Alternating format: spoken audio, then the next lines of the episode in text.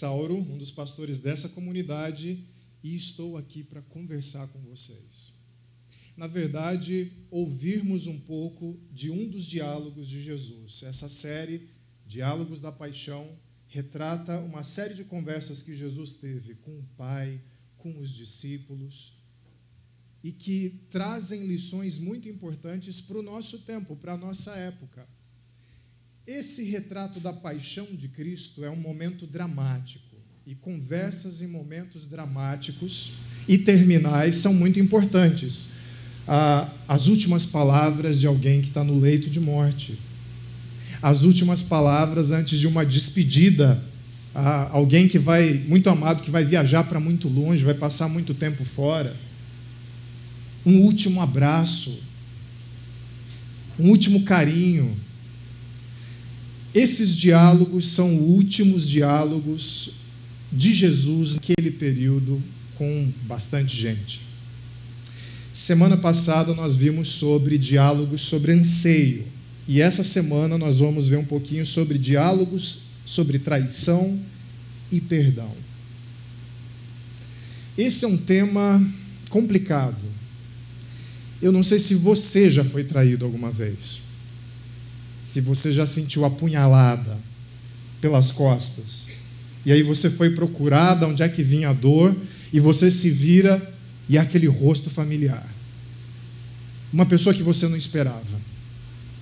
O susto, o choque, depois a dor, negação, incredulidade, e aí desce tudo de uma vez. Você já passou por isso?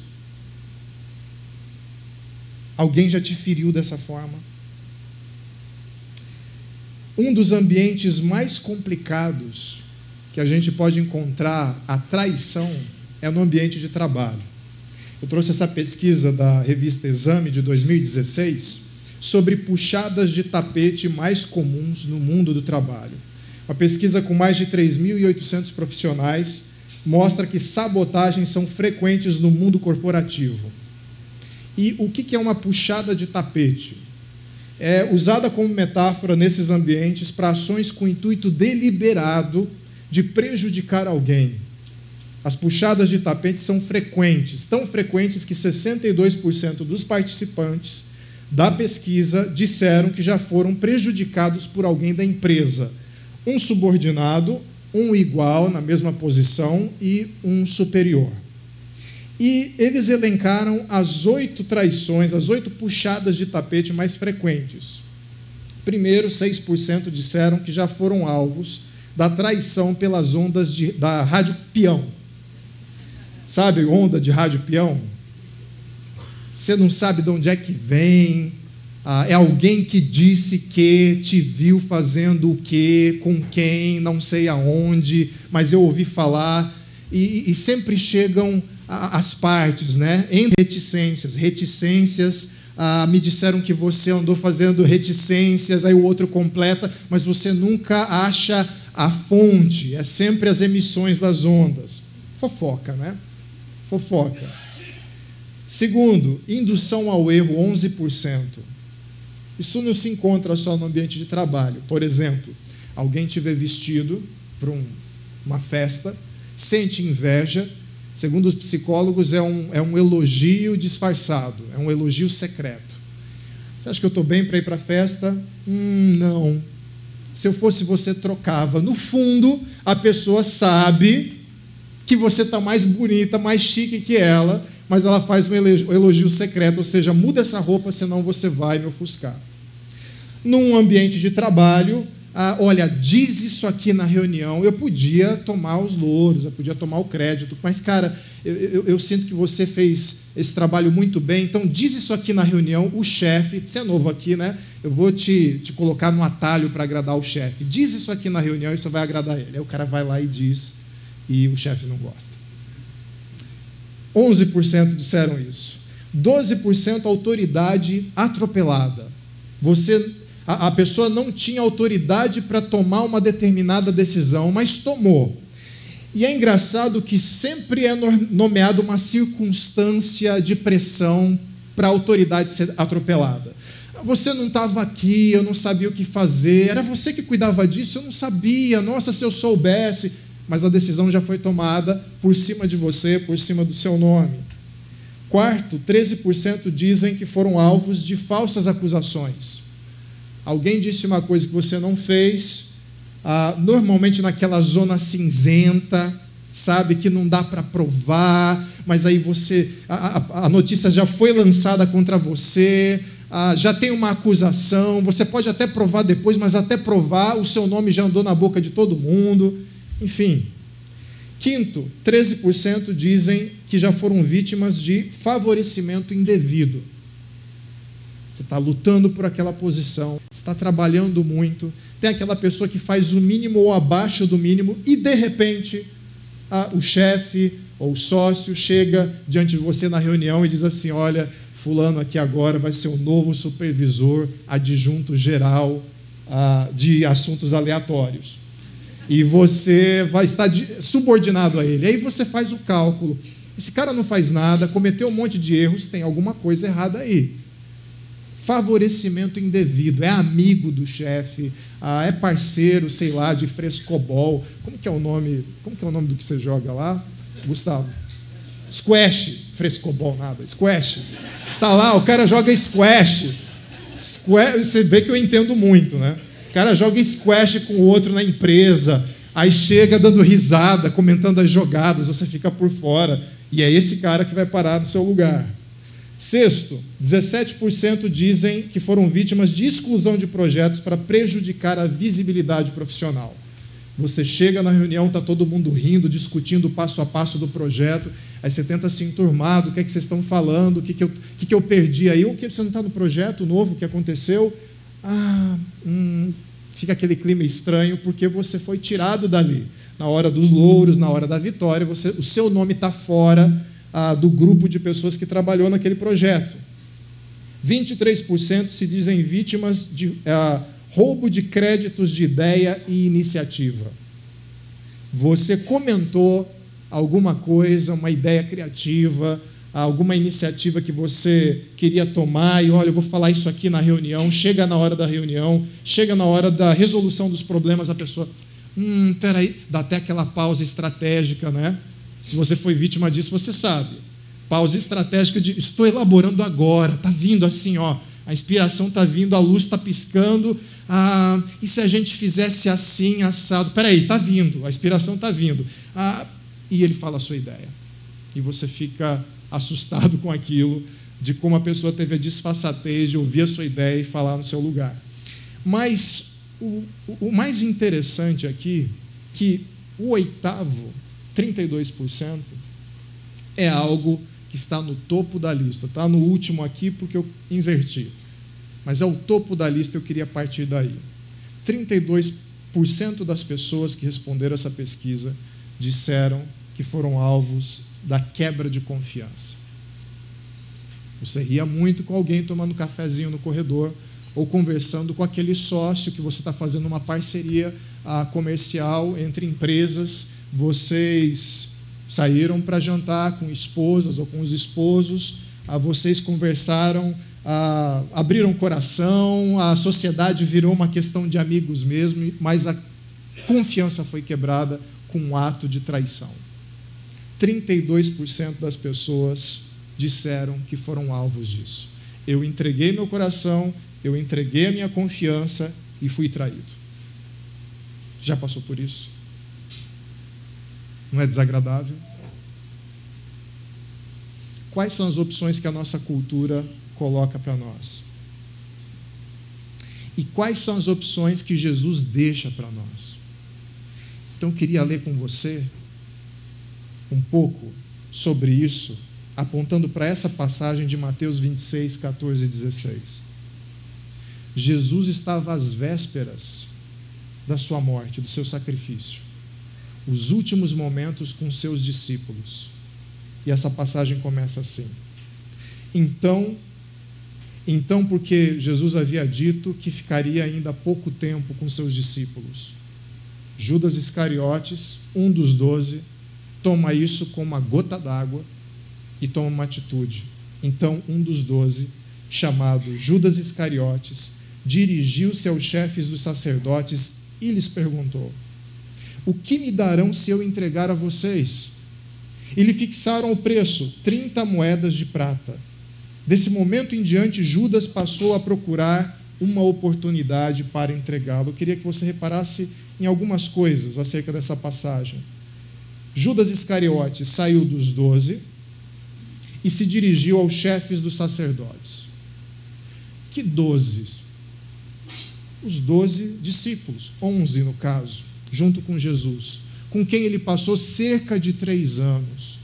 Comeu junto com eles, riu junto com eles, ouviu lições preciosas de Jesus junto com eles, dividiram o mesmo teto, dormiram à, luz do luar algumas vezes, dividiram o mesmo peixe, com certeza deram risadas, com certeza caminharam ah, pela estrada na Judéia ou na Galiléia juntos, com certeza pegaram fruta do pé juntos, com certeza pescaram e comeram juntos, dividiram vários momentos de cumplicidade juntos, desafios juntos, choro juntos, missão juntos. É uma história. Mas ele sai desse grupo e caminha na direção dos chefes de sacerdote. Ele faz uma transição.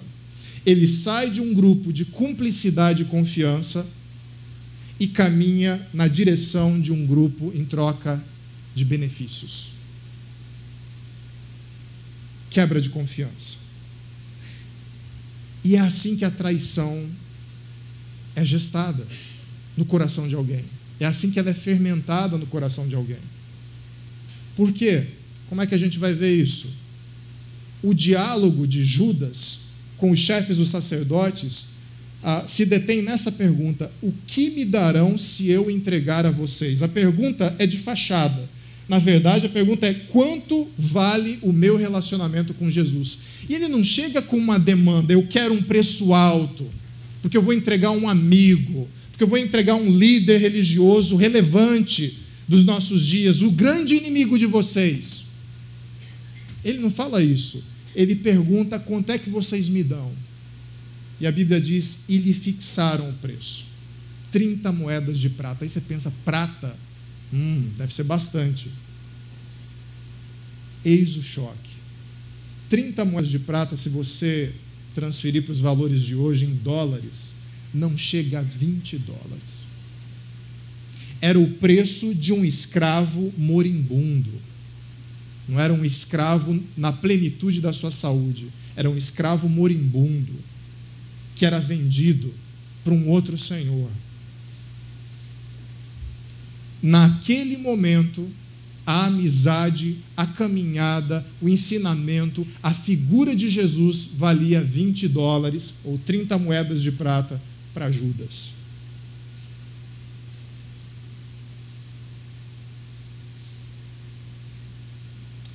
E daí em diante, Judas passa a procurar uma oportunidade para entregá-lo. O que, que aconteceu aqui? Não foi ganância. Judas não estava procurando uma fortuna. Os especialistas eles se dividem. E a Bíblia não é muito clara em analisar o coração de Judas. Mas a gente pode levantar algumas, algumas questões. Em algum momento, Judas, percebendo o discurso de Jesus, um discurso sobre reino que não é desse mundo, um discurso falando sobre sacrifício, sobre entrega, talvez tenha ido ao encontro das ambições de um discípulo que esperava que o seu mestre fosse se tornar um rei poderoso para não ir muito além do que as Escrituras dizem, a gente pode trazer para a nossa vida. O que leva um casal a se juntar num casamento, a se unir num casamento? Às vezes são projetos de vida diferentes. O cara ou a mulher quer sexo bom, quer romance, quer prazer, quer felicidade. Eu quero ser feliz, eu quero ter prazer, e aí ele se casa. Mas aí durante o casamento vem as frustrações. Uma frustração atrás da outra, você descobre os defeitos da pessoa, o sexo já não tem aquele mistério do começo, a coisa vai ficando rotineira. e as frustrações se transformam em ressentimento. Eu estou preso a essa pessoa, eu estou ancorado a essa pessoa, e o ressentimento se transforma em ódio, e o ódio se transforma num pretexto, numa justificativa para uma atitude drástica. Um fé, um caso amoroso. Talvez numa parceria comercial, dois sócios se uniram para terem benefícios em comum. O trabalho de um beneficiaria o outro, mas talvez um deles entrou na sociedade pensando assim: eu preciso desse cara porque eu preciso ganhar mais dinheiro. Mas você não sabia disso. E passou o tempo, aquela sociedade não foi dando o lucro que essa pessoa achava que merecia, deu lugar à frustração, deu lugar à inveja, deu lugar a um rancor e deu lugar a uma justificativa. O que eu esperava, os meus planos não se cumpriram através dessa aliança, através dessa amizade, através dessa união, e eu estou insatisfeito. Eu preciso fazer alguma coisa. E é próprio dessa traição que vai fermentando no coração humano que a exigência seja o relacionamento precisa valer pouco, não pode valer muito. E para valer pouco, você precisa de motivos. E os motivos sempre são ligados a ressentimento, decepção, frustração. Você já foi alvo disso? Você já entrou numa amizade, numa parceria, ou mesmo numa relação amorosa e se surpreendeu com a outra pessoa se distanciando? e você percebeu que vocês não olhavam mais para a mesma direção. Mas ao invés de uma conversa, atos estranhos foram acontecendo.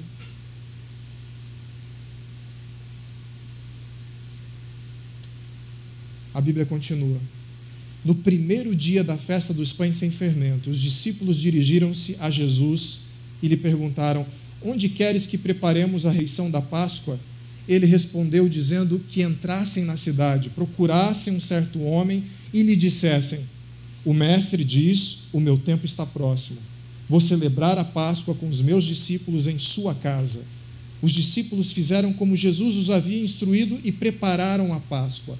Festa dos pães sem fermento, refeição da Páscoa. Jesus e os seus discípulos estavam em Jerusalém para comemorar a Páscoa. O que era a Páscoa? Uma festa de libertação, de celebração da libertação do povo de Israel. Na época cativeiro, ah, no, no cativeiro egípcio, e que foi libertado por Deus, miraculosamente. E eles celebravam isso. Mas um detalhe importante da festa da Páscoa é que, para o povo de Israel ser liberto do cativeiro egípcio, muito tempo antes, um ato simbólico teve que ser executado um cordeiro foi morto e o sangue foi passado na soleira de cada família do povo de Israel, para simbolizar a seguinte verdade: sozinho vocês não conseguem libertação, vocês precisam de um ato sacrificial de outro. Guarda isso com você, eles precisavam celebrar isso naquele momento, numa quinta-feira como essa. Só que nessa refeição, você vai ter um confronto confronto numa festa, confronto no meio de uma refeição. A Bíblia diz assim: ao anoitecer, Jesus estava reclinado à mesa com os doze, porque muito provavelmente era uma mesa baixa e eles se deitavam e ah, se apoiavam as cabeças com o, o braço, o cotovelo no chão, ou então ficavam acocorados, comendo e partilhando do pão ali no meio da refeição, no meio da mesa reclinado à mesa com os doze. Enquanto estavam comendo, ele disse: Digo-lhes que certamente um de vocês me trairá. Já pensou uma reunião familiar assim? Todo mundo se senta, começa a repartir as coisas, um come, o outro dá um pedaço para o outro, e, e dá refrigerante e tudo mais. Aí alguém pega assim, quero a atenção de todos aqui, ah, quero dizer que certamente de vocês me trairá. o choque foi imediato. Eles ficaram muito tristes e começaram a dizer-lhe um após o outro: Com certeza não sou eu, Senhor. Com certeza não sou eu, Senhor. Com certeza não sou eu, Senhor. Não, eu não, Senhor. Por favor, eu não. Um a um dizendo isso. Eu não sei se tinha gente com pão caindo da boca. Eu não sei se gente, tinha gente engasgada. Eu não sei. Mas eu imagino o choque e eu imagino a tristeza desse anúncio de Jesus naquela refeição. Mas é interessante, e essa é uma outra informação que eu quero que vocês guardem. Com certeza não sou eu, Senhor. Com certeza não sou eu. Quírios. Quírios é Senhor, dono. Também era utilizado como um título para os deuses ou para Deus. Então eles estão dizendo: Meu Senhor, dono da minha vida, direcionador da minha vida, protetor da minha vida, aquele que me tem nas mãos, não sou eu. Não sou eu.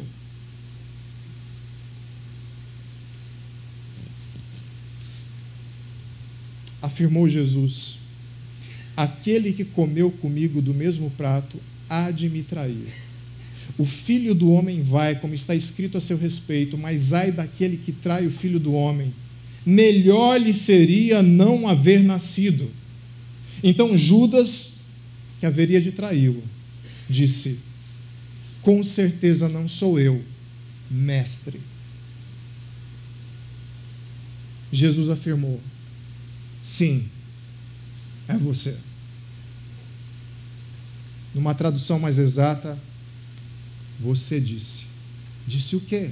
Ele disse que não foi ele. Com certeza não sou eu. Mestre. Rabi. Não sou eu. Para Judas, Jesus era Rabi. E Rabi tinha os montes em Israel. Mas para um escravo, para um servo, só tinha um Senhor. Todos haviam dito: não sou eu, Senhor. Apenas Judas disse: Com certeza não sou eu, mestre. É como se Jesus dissesse: É só isso que eu sou para você, não é? Um mestre. Eu não sou o seu Senhor. Judas não havia discernido a situação. Judas não havia percebido o que estava acontecendo ali. E nesse exato momento, talvez os onze, e talvez nós aqui ao redor dessa mesa, pensemos assim: ah, eu conheço um monte de Judas. Eu sei como são esses Judas. Que terrível esse Judas. E automaticamente nós nos colocamos na posição dos onze. Nós sabemos pela passagem aqui só que Mateus 26, 31, um pouco mais adiante, vai dizer assim: Jesus dizendo para o restante dos discípulos: Ainda esta noite todos vocês me abandonarão. Agora dá para entender um pouquinho a conversa de Jesus às vésperas da morte. Ele estava ceando com amigos de três anos, discípulos de três anos, mas ele estava cercado basicamente por um traidor e por onze que iam abandoná-lo. E ele sabia disso. Você iria numa festa assim? Vou reunir a minha família em que meu tio me odeia. Eu sei que ah, meu primo está falando mal de mim. Eu sei que ah, tem aquele amigo dos negócios, eu não tenho como provar, mas eu sei que ele está puxando meu tapete. Vou convidá-los todos para uma refeição e vou sentar e cear com eles. Você faria isso? Não faria, e eu também teria dificuldades, principalmente porque não vivemos uma era de conversas cruciais, de confrontação, de sentar e olhar olho no olho. Essa semana eu vi uma ameaça do nosso tempo no Facebook. Um amigo de Facebook anunciou assim, igual um rei: ah, Esta semana farei uma limpeza na minha timeline. Vários amigos serão ah, bloqueados da minha timeline. Eu não aguento mais esses amigos. E ele anunciou isso. Não parece um rei? Em meus domínios eu farei um limpa. Farei... Temai, povo. Não parece? Esse é no máximo a ameaça que nós fazemos de uma conversa de confronto. Talvez no inbox no máximo, mas sentar e olhar olho no olho, como Jesus fez. Jesus nos dá um modelo precioso. Alguém te feriu, alguém te magoou, senta e conversa, mas perceba a situação. Jesus não preparou um tribunal. Jesus não falou assim: olha, Judas vai chegar para comer, eu mandei ele ali na esquina comprar umas coisas e voltar. Quando ele voltar, faz o seguinte: junta os onze, a gente prende ele, ele no chão ali. Pedro, você que é mais bravo, aponta o dedo para a cara dele, vamos dar uma prensa nesse Judas. Eu não posso acabar com ele porque ele tem um propósito, segundo meu pai. Mas a gente pode dar um susto nele. Foi isso que aconteceu? Não. O que aconteceu foi um ambiente de comunhão, um ambiente de refeição. A área do confronto, o cenário do confronto é: lembra-se que comemos tantas vezes assim, celebramos tantas vezes assim, e é nesse cenário da amizade que eu te ofereci que eu gostaria de deixar algumas coisas ali. É você puxar o seu sócio, você puxar o seu companheiro de trabalho para a sala onde vocês fazem reunião, falar assim: olha, eu preciso conversar com você. Eu estou ouvindo algumas coisas, me disseram que você está dizendo isso contra mim. Ah, eu queria te dizer que eu estou muito chateado com isso, mas eu quero te ouvir. O quanto disso é verdade?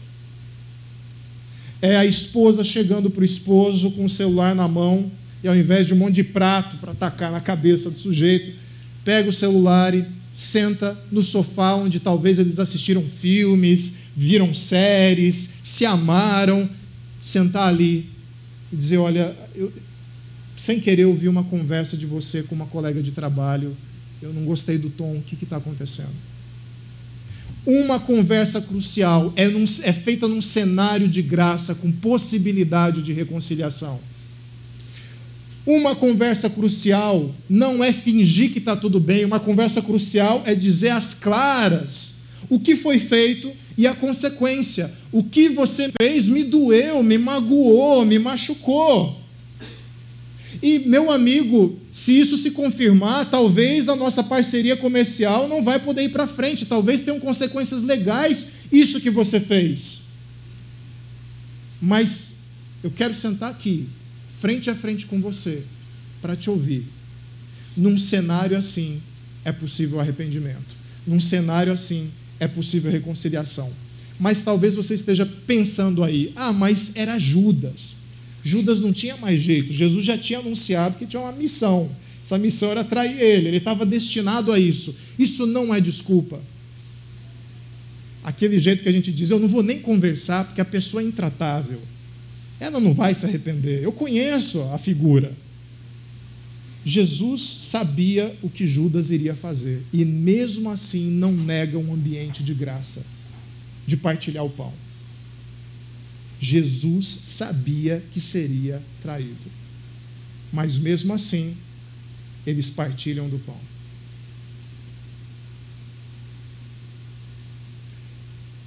E isso tem uma duplação. Quem está consumido pelo sentimento de traição, de ódio, de rancor, de ressentimento, espera que o outro seja um monstro, porque ajuda a engolir o ato.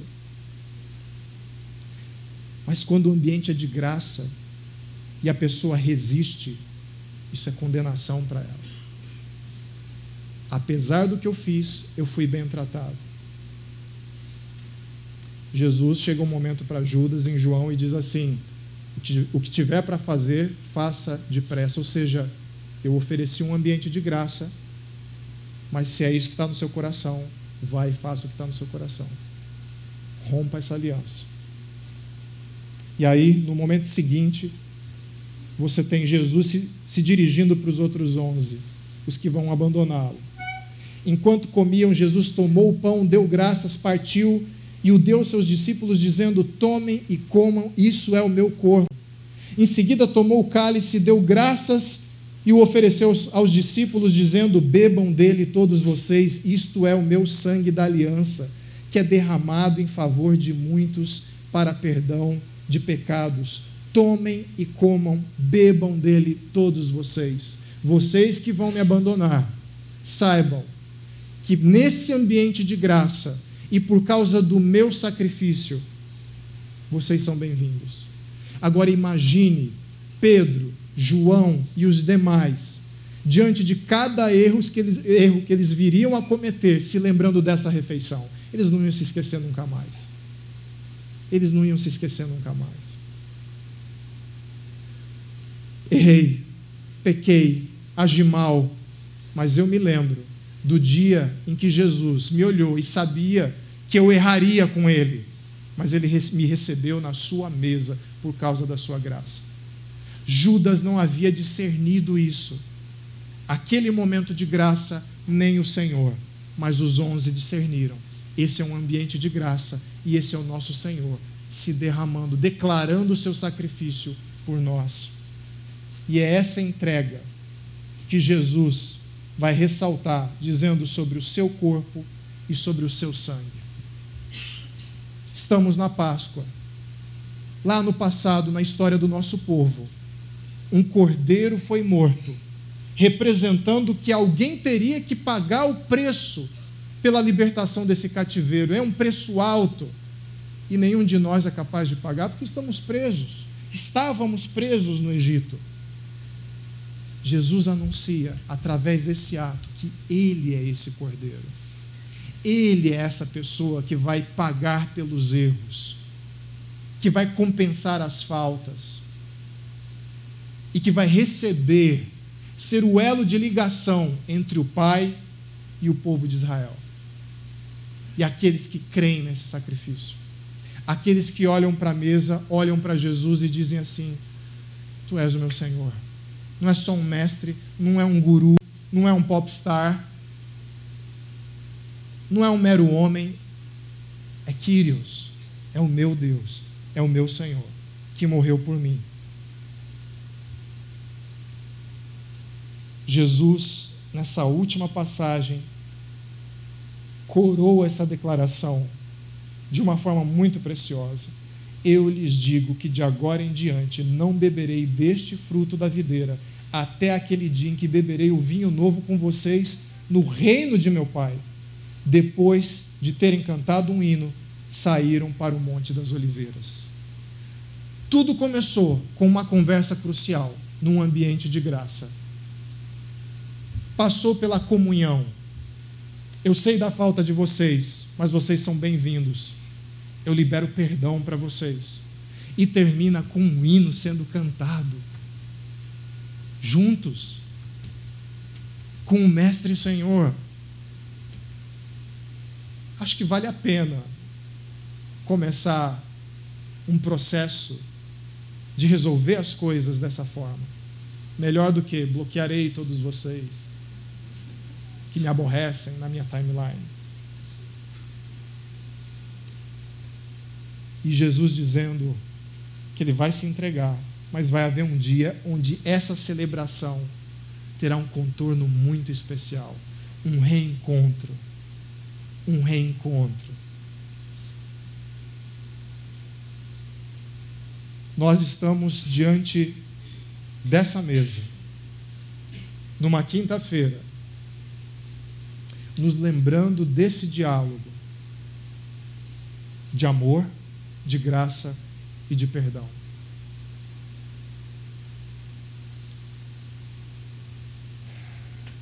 E eu quero falar duas coisas delicadas. E por favor, me ouça até o final. Não para na metade. Se você foi alvo de uma ofensa, se você foi traído, você partilhou da casa, da sua amizade, da sua confiança, essa confiança foi quebrada. Pense no que Jesus fez conosco. Conosco. Talvez seja a hora de uma conversa crucial. Com quem? Com seu pai? Seu pai usou da autoridade dele, da posição dele, para te ferir.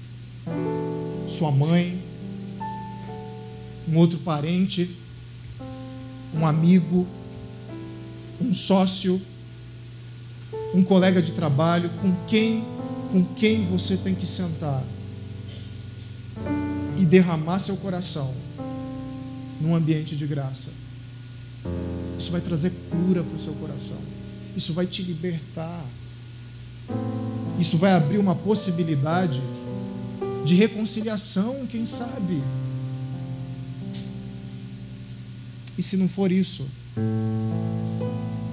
o seu coração terá sido liberto do ressentimento, da mágoa. Mas se ao olhar essa mesa você não se lembra de alguém que te traiu, talvez você se lembre de uma falta sua, de uma ofensa sua. Eu não creio que eu estou falando nesse auditório para nenhum Judas. A minha esperança, e eu creio que é válida, é que você olha para essa mesa e discina como os discípulos: Jesus é o meu Senhor, Jesus é o meu Salvador. É verdade que eu estou em falta, como aqueles onze. É verdade que eu falhei, mas Ele me convida à mesa, diante desse reconhecimento do seu senhorio, do ambiente de graça, do perdão. Deus não recusa um coração arrependido. Deus não recusa um pedido de perdão. Deus não recusa um coração quebrantado. Essa é a verdade. Essa é a verdade do amor de Deus. E é por isso que eu queria que você fechasse os seus olhos nesse momento em que nós nos preparamos para partilhar do pão e do vinho e que você fizesse comigo essa oração. Pai amado, cuida, cuida desses meus irmãos em nome de Cristo. De alguém cujo coração e a boca já te negaram uma vez, várias vezes, mas que foi recebido nessa mesa com graça, com amor e com perdão. O Senhor me confrontou mas o Senhor me ofereceu a mão. O Senhor talvez tenha confrontado alguns aqui, ou muitos aqui, mas o Senhor está oferecendo um lugar à mesa também. O Senhor está oferecendo um caminho de libertação do coração e das emoções e da consciência. Diante de uma ferida voraz que talvez tenha consumido muitos aqui. Pai, ajuda-nos a termos uma conversa crucial, ajuda-nos a liberar perdão, abrir mão da vingança, abrir mão do desejo de ver o outro mal, ajuda-nos a servir, a nos entregarmos, a levar o dano e a nos libertarmos, em nome do Senhor Jesus. Amém.